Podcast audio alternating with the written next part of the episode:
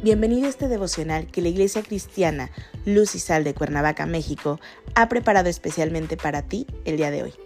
Te animo a que prepares tu corazón y lo dispongas a escuchar la palabra que hoy Dios tiene preparada para ti. ¿Listo? Vamos a comenzar.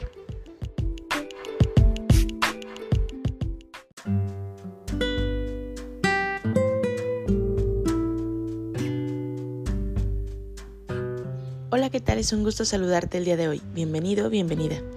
Hemos llegado al final de nuestra serie devocional Las prioridades de Dios sobre las mías, que la Iglesia Cristiana Luz y Sal de Cuernavaca, México, ha preparado especialmente para ti. Nuestro tema de hoy es insustituible. Hoy te voy a pedir que tomes tu Biblia y me acompañes al libro de Lucas capítulo 10, versículos 40 al 42. La palabra de Dios dice, pero Marta se preocupaba con muchos quehaceres, y acercándose dijo, Señor, ¿no te da cuidado que mi hermana me deje servir sola? Dile pues que me ayude. Respondiendo Jesús le dijo, Marta, Marta, afanada y turbada estás con muchas cosas, pero solo una cosa es necesaria, y María ha escogido la buena parte, la cual no le será quitada. En la vida existen cosas menores a las que maximizamos para hacerlas verdaderamente prioridades. Y las supeditamos a lo que verdaderamente es importante y debe tener prioridad. Los afanes de la vida nos pueden llevar a vivir una vida en la que la limpieza extrema, por ejemplo, del hogar, es la prioridad principal. Desde luego que el hogar debe de permanecer limpio, pero de eso a hacer la prioridad máxima del hogar por sobre todas las cosas, no es correcto. De manera que debes de aprender a poner primero lo primero, lo verdaderamente importante, aquello que impactará tu vida en lo futuro.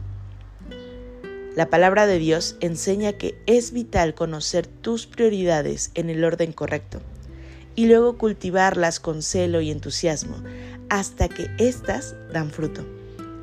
Fijar las prioridades en tu vida no tiene necesariamente que ver con lo material que ves, sino por el contrario, con lo que no ves.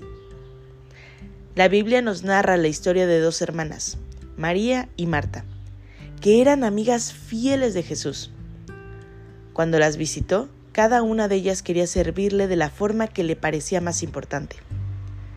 El servicio es importante, pero no es vital en la vida cristiana si es algo que debes llevar a cabo, pero no pierdas de vista el objetivo por el cual lo llevas a cabo.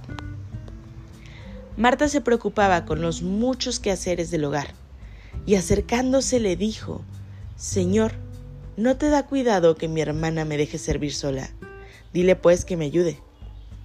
Respondiendo Jesús le dijo, Marta, Marta, afanada y turbada estás con muchas cosas pero solo una cosa es necesaria, y María ha escogido la buena parte, la cual no le será quitada.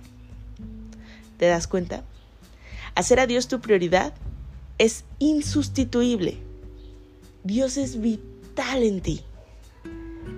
Como quedó señalado anteriormente, servir a otros es algo muy apreciado y elogiado en la Biblia. Servir es correcto, pero en el caso del relato, lo que estaba en juego eran las prioridades. Escuchar las enseñanzas de Jesús era aún más importante que preparar la comida, atender a los invitados, sacar la mejor vajilla, los mejores cubiertos. Escuchar las enseñanzas de Jesús debe ser la prioridad de tu vida. Esto es vital. Esto tiene que ver con tu nueva vida y también con tu futuro. Debes de ser honesto contigo mismo. ¿Estás poniendo primero tu relación personal con Dios? ¿O estás permitiendo que otros aspectos de tu vida estén por encima de tu adoración al verdadero Dios? ¿Cuál es tu prioridad? ¿Los afanes de la vida o la palabra de Dios? Hoy te animo a que hagas esa introspección, a que demuestres que amas a Dios y que Él es insustituible en tu vida. Acompáñame a orar. Padre bendito, gracias te damos, Señor, por tu amor. Gracias, Padre, porque has movido nuestro corazón esta semana y nos has hecho reflexionar, Señor, en torno a nuestras prioridades.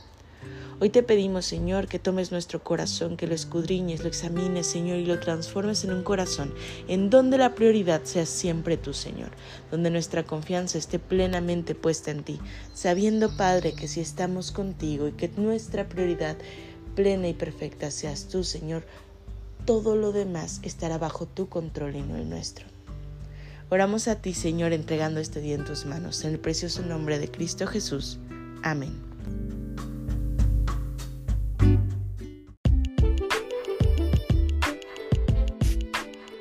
Ha sido un placer compartir contigo la palabra el día de hoy. Te animo a que no te pierdas ni un solo capítulo de esta serie devocional. Nos vemos el día de mañana. Y recuerda, conecta con Dios.